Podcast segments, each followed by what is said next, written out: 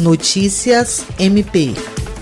O Corregedor-Geral do Ministério Público do Estado do Acre, o Procurador-Geral de Justiça Celso Jerônimo de Souza, foi eleito, por aclamação, para o cargo de primeiro vice-presidente do Conselho Nacional de Corregedores Gerais do Ministério Público dos Estados e da União.